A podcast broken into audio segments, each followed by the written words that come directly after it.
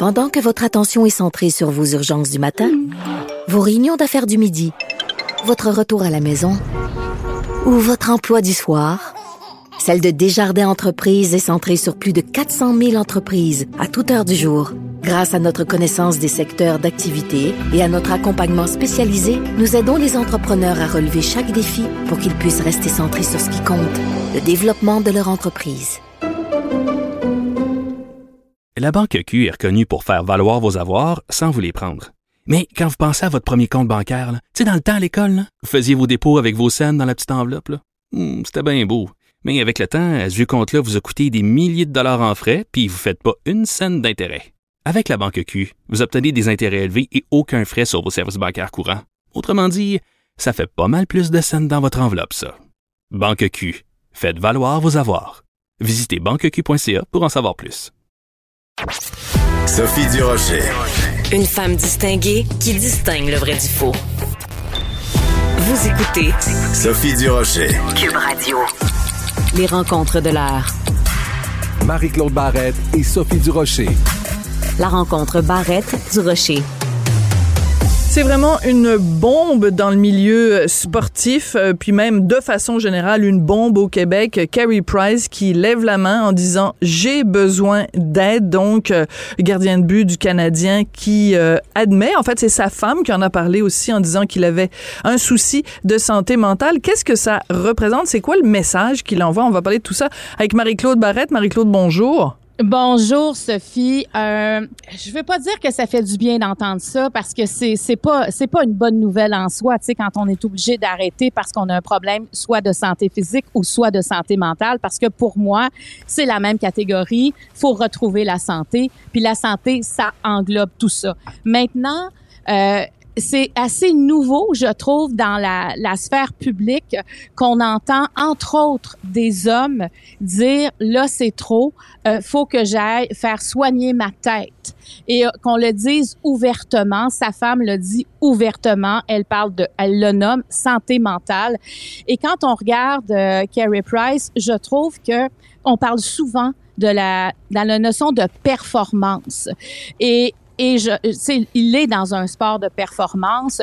Toutes ses proches s'entendent pour dire que c'est un grand perfectionniste. Alors, quand on est euh, un perfectionniste, quand on est un, écoute, un gardien de but, on peut Mhm. imaginer la Ben pression oui. qu'on a hein, sur les épaules parce que quand ça va bien, on aime bien le gardien de but, mais quand il laisse rentrer des buts, euh, tu sais, on écoutait les séries, puis on disait, voyons, qu'est-ce qu'il y a, Carrie, il file pas à soir, tu sais. C'est, ça passait rapidement sur son dos, mais tu sais, euh, lui, il la sent aussi cette pression-là. J'ai comme l'impression quand il est revenu euh, sur la glace pour euh, les entraînements, euh, tu sais, il est pas resté longtemps non plus. euh, j'ai comme l'impression que qu'il s'est rendu compte que ok, non, j'ai une barrière devant moi, puis je, il y a un danger si je la vois pas. Tu sais, tous les signaux d'après moi étaient allumés que ça n'allait pas. Oui, puis vaut mieux qu'il le fasse avant que Oui. après. Tu sais, c'est mieux qu'il le fasse maintenant qu'en plein milieu de, de, de- des séries ou en plein milieu de, de- d'un- match, t'imagines? Et c'est assez particulier l'année qu'on vit parce que je me rappelle, écoute, il y a quelques il y a quelques semaines seulement, toi et moi, on parlait de Jonathan Drouin, Oui. euh, qui lui aussi a parlé publiquement. Puis écoute, si on fait le bilan de l'année 2021, il y a eu Simone Biles, il y a eu la joueuse de tennis euh, aussi Naomi euh, Osaka. On a l'impression que c'est vraiment l'année où des sportifs nous disent ben j'ai- j'aime ça recevoir votre attention, j'aime ça la- la- l'admiration que vous avez et tout ça, mais vous nous mettez trop de pression sur le dos. Ben c'est et, et en plus là, faut bien s'entendre qu'un athlète là euh, s'en met déjà beaucoup sur le dos parce que c'est des sports de compétition. Donc ce que tu veux, c'est gagner. Tu sais, c'est pas euh, c'est pas euh, donner son meilleur là. Quand on est rendu là, c'est qu'on veut gagner. Puis moi, j'ai comme l'impression aussi dans le cas de Carey Price, sais, quand tu passes aussi proche, puis là j'ai l'impression, je l'ai entendu de bien des gens aussi, euh, quand tu passes aussi proche de la Coupe Stanley, le ressac est fort. Parce que tu dis est-ce que ça va revenir? Est-ce que c'est en partie de ma faute? Tu sais, c'est dur de démêler tout ça et de se rappeler que c'est d'abord un sport d'équipe. Et là, tu sais, moi, ce que je voulais amener aussi comme point euh, aujourd'hui, c'est Carrie Price, on dit, euh, bon, il y a un programme qui est là pour une thérapie. Bon, là, je me demande quel type de thérapie, parce que quand c'est pas une, euh, quand c'est pas une addiction, euh, quand on parle peut-être de dépression dans son cas, en fait, je veux pas lui porter un diagnostic, là, c'est vraiment des, ce que je pense. Ben, habituellement, c'est pas en thérapie fermée. Fait que des fois, ça peut être quand même, moi, 30 jours, ça m'apparaît très court pour, tu sais, pour pour reprendre de, Mhm. la santé.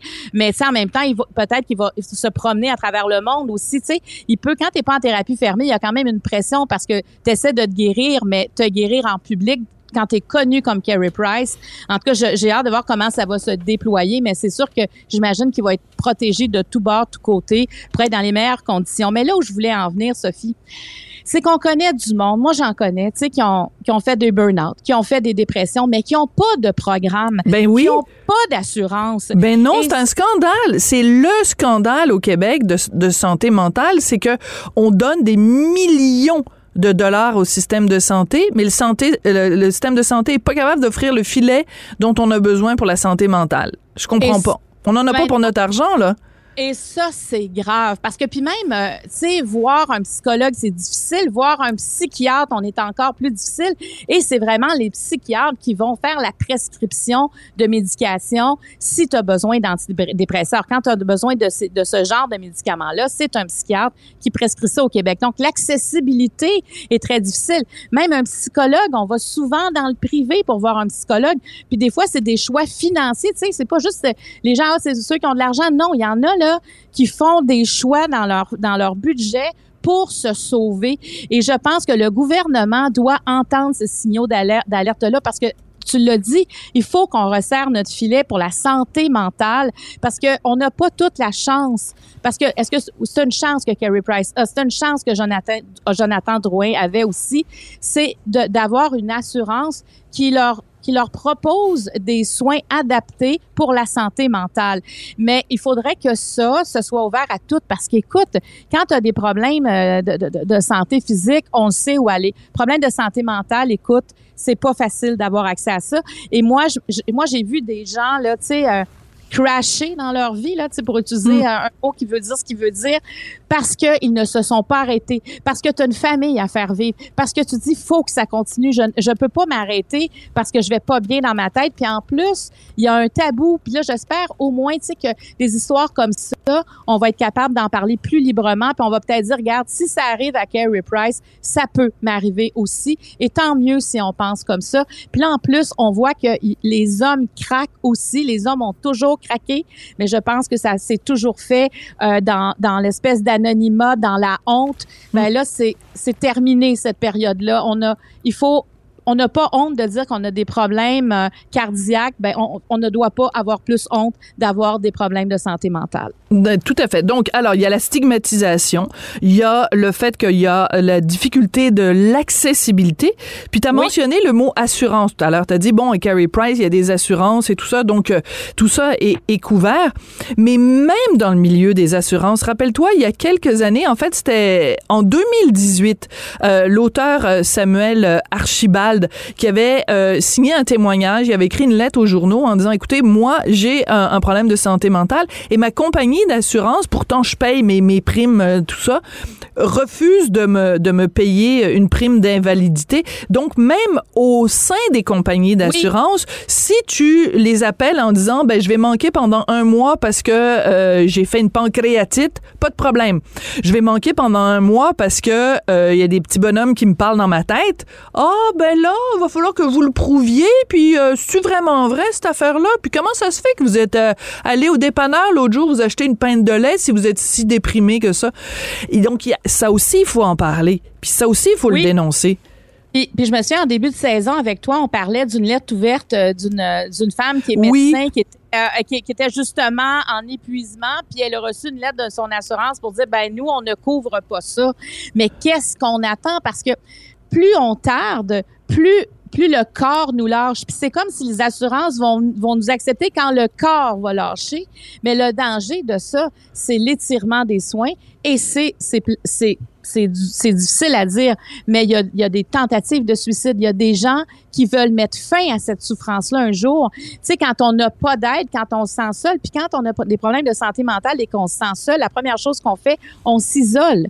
Puis, puis quand on n'est pas reconnu par personne dans, ce, dans, dans cette souffrance-là, c'est terrible. Alors oui, il y aurait, il y a quelque chose à faire au niveau des compagnies d'assurance, il y a quelque chose à faire au niveau du gouvernement.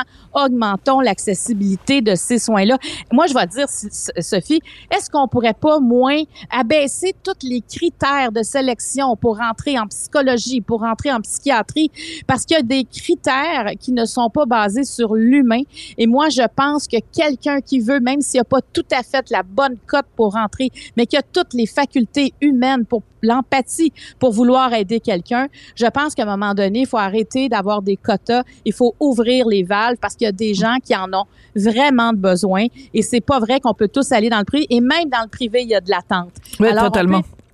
C'est très long. Il faut vraiment s'ouvrir les yeux. Peut-être que ça servira à ça. Mais en tout cas, la Angela Price, je trouve qu'elle a, elle a été euh, d'une sagesse incroyable de, de nous écrire ce message-là. Et il n'y a pas de faux fuyants voici ce qu'il en est et mon mari a besoin de s'arrêter, mon mari a besoin de soins pour devenir la meilleure personne qu'il est.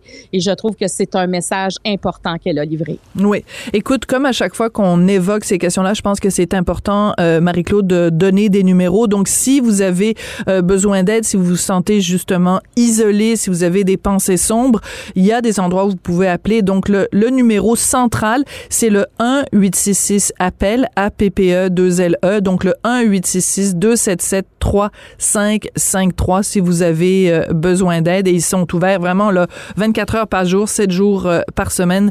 C'est important. Marie-Claude, euh, je tu voulais aussi nous parler il y a un texte très intéressant dans la presse de ce matin, une compagnie qui offre à ses employés la semaine de 4 jours. Ça a l'air de tenter pas mal cette affaire-là. Travailler juste 4 jours par semaine. ben ben sais-tu moi il y a une période de ma vie où j'y croyais pas parce que je me disais, ben, si je faut, faut que je fasse 40 heures en quatre jours, je vais, de toute façon, je vais finir par travailler une cinquième journée parce que j'y arriverai pas. Sauf que je trouve que dans le contexte actuel, euh, où on a, une pénurie de main-d'œuvre, où on a de la misère à accrocher la, nouvelle génération, où on doit leur, leur promettre euh, mère et monde hein, pour les attirer parce que, bon, ils ont le choix. Je me demande si leur donner du temps, parce que je, on dirait que je le vois autrement présentement. On est tout en train de courir après notre temps. On vient de parler de, de, de, dépression. On a aussi des épuisements professionnels parce qu'on est hyper connecté. On en parle souvent de ça. Oui. Mais c'est on travaille tout le temps, quelqu'un nous envoie un courriel pendant notre journée de congé, on est en train de répondre parce que si on répond pas, on va avoir le téléphone, on va avoir le texto parce que ça se peut pas qu'on ne réponde pas. Et, et ça, je pense que la semaine de quatre jours, c'est une compagnie euh, Eda Studio qui est, euh, qui est une compagnie de jeux vidéo. Il y a 500 personnes et eux autres, ce qu'ils disent, garde, on va faire l'expérience. Si ça marche pas, on va revenir à, à la semaine de 40 heures, mais on veut l'essayer parce que la moyenne d'âge de nos employés ont 33, ils ont 33 ans, ils ont des familles, puis on se rend compte qu'à un moment donné, il y a une surcharge à tous les niveaux et avec le télétravail, il y a, il y a de, l'assouplissement euh, qui peut se mettre dans l'horaire. Donc, c'est vraiment un changement de culture, mais je trouve ça intéressant de dire, regarde, on fait une expérience. Fait que dans ce temps-là, on est ouvert aux propositions euh, et, et ça, ça apporte de la flexibilité. Puis, Sophie, je trouve que dans nos vies, on a besoin de flexibilité à un moment donné. Puis puis à tous les âges, mais imagine quand on a une jeune famille, c'est ça qu'on cherche. Moi, je pense que quelqu'un qui cherche un emploi, oui, le, le, salaire est important, mais les conditions n'ont jamais été aussi importantes, je pense, que maintenant pour les futurs employés. Et écoute, moi, je trouve que cette génération-là, la génération euh, en dessous de, de, nous, là, plus jeune que nous, euh, elle voit vraiment les choses différemment. C'est-à-dire que euh, je pense qu'ils ont vu ces gens-là, tu sais, bon, beaucoup, c'est des enfants du divorce, c'est-à-dire que là, ils ont vu leurs parents se séparer, ils ont vu leurs parents justement des fois qui travaillaient trop, qui ne priorisaient pas suffisamment la vie de famille. Puis ce que j'entends beaucoup de cette génération-là, mettons les, les moins de 30 ans, c'est c'est pas vrai qu'on va refaire cette vie-là. C'est pas vrai que le, le travail va être au cœur de nos vies. Oui, on, on s'accomplit par le travail puis on fait plein de choses, mais c'est pas vrai que ça va être juste ça. Et euh, je trouve que dans ce sens-là, ils sont plus sages que nous. Euh, et, euh, et je pense qu'on a des, des leçons sûrement à retenir euh, d'eux. Tu sais, mon, je ris souvent aussi de la, de la jeune génération. Je les appelle les, les petits lapins comme Richard, mais je veux dire, il y, a des choses quand même qu'on devrait apprendre d'eux, de, des, des priorités qu'ils mettent. euh, par rapport à leur vie privée puis leur euh, leur loisir, tu sais, juste euh, avoir du temps pour relaxer, justement pour pas se retrouver euh, en burn-out à 45 ans. Oui, parce qu'ils ont observé, puis ils se disent, regarde, moi, je prends un autre chemin.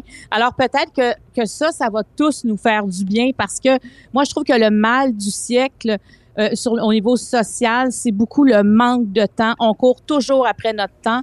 Et, et ça, je trouve que c'est une solution. En tout cas, puis moi, je vais les suivre. Moi, je veux savoir qu'est-ce que va donner cette expérience-là. Écoute, ils offrent du soutien psychologique, ils offrent des conseillers financiers, euh, de- de- des, des euh, conseillers pour trouver un bien-être et l'équilibre conciliation travail-famille. Moi, je pense que c'est ça l'avenir et c'est ça que nos jeunes nous demandent présentement pour pour pour être disponible à l'emploi et surtout être fidèle. C'est on a besoin de fidélité Mhm, dans de nos- loyauté. dans- dans- de, de loyauté absolument. Mais je te dirais quelque chose, Marie-Claude. Moi, euh, je, je suis d'accord avec toi quand tu dis, bon, euh, tu sais, euh, c'est le mal du siècle, c'est le, le manque de temps. Mais parle un peu avec les gens autour de toi, les gens qui disent, ah, j'ai la broue dans le toupette, j'ai jamais de temps pour moi, puis tout ça. Pose-leur la question, tu passes combien de temps par jour? Devant ta télé? Tu passes combien de temps par jour devant ton ordinateur à regarder des séries? Ah, ben là, tu sais, j'arrive du travail, gna, gna, gna, puis après le souper, euh, je suis là, de, tu sais, 4 heures, 5 heures par jour?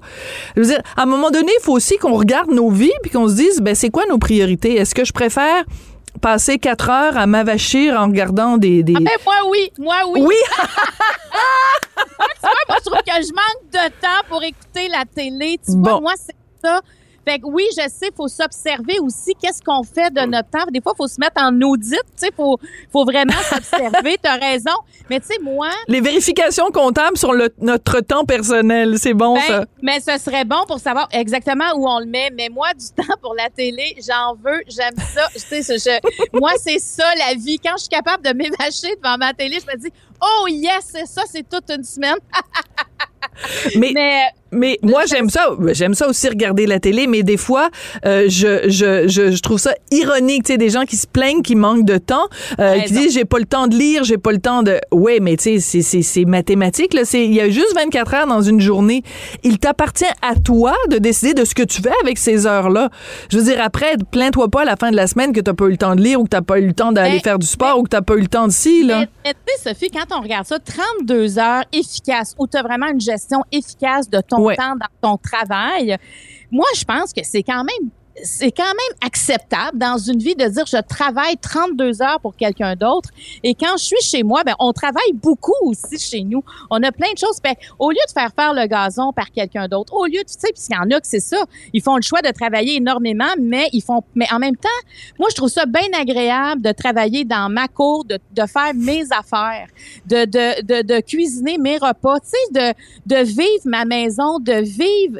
Parce que De pas tout le temps déléguer, pas tout le temps Exact. Déléguer. ben parce que c'est ça la vie à un moment donné, c'est pour soi, c'est pas pour les autres. Quand tu travailles, tu le fais souvent pour les autres, mais faire des choses pour soi, justement, ça veut pas dire se pogner le derrière pendant tout le reste. Mais en même temps, si c'est ça qu'on veut faire, tant mieux. Mais il reste que d'avoir du temps qui nous appartient, puis de, de faire ce qu'on en veut, puis peut-être aller suivre des cours, tu sais, s'améliorer, aller chercher des compétences. Écoute, il y a plein de choses qu'on peut faire avec du temps, mais je trouve qu'il y a quand même une vision d'avenir et qui va peut-être plaire et surtout, comme je disais, fidélité, loyauté, on en manque et ça en prend dans nos entreprises. Alors, pour résumer, on s'apprête à vivre un week-end de trois jours. Oui! Alors, je t'annonce qu'après euh, euh, cette émission, je vais prendre mon cellulaire et je vais l'éteindre. Donc, Bonne idée. Personne, aucun patron, aucun client, personne va pouvoir me rejoindre jusqu'à, mettons, euh, lundi midi. Ben ça, c'est parfait, ça. ça, c'est... Non, mais imagine... Donc, essaye pas de m'appeler, Marie-Claude, Non. là. Non, non, Non. je vais être incommunicado pendant trois jours. Hey, je t'embrasse. Ah, je t'embrasse. Bon week-end.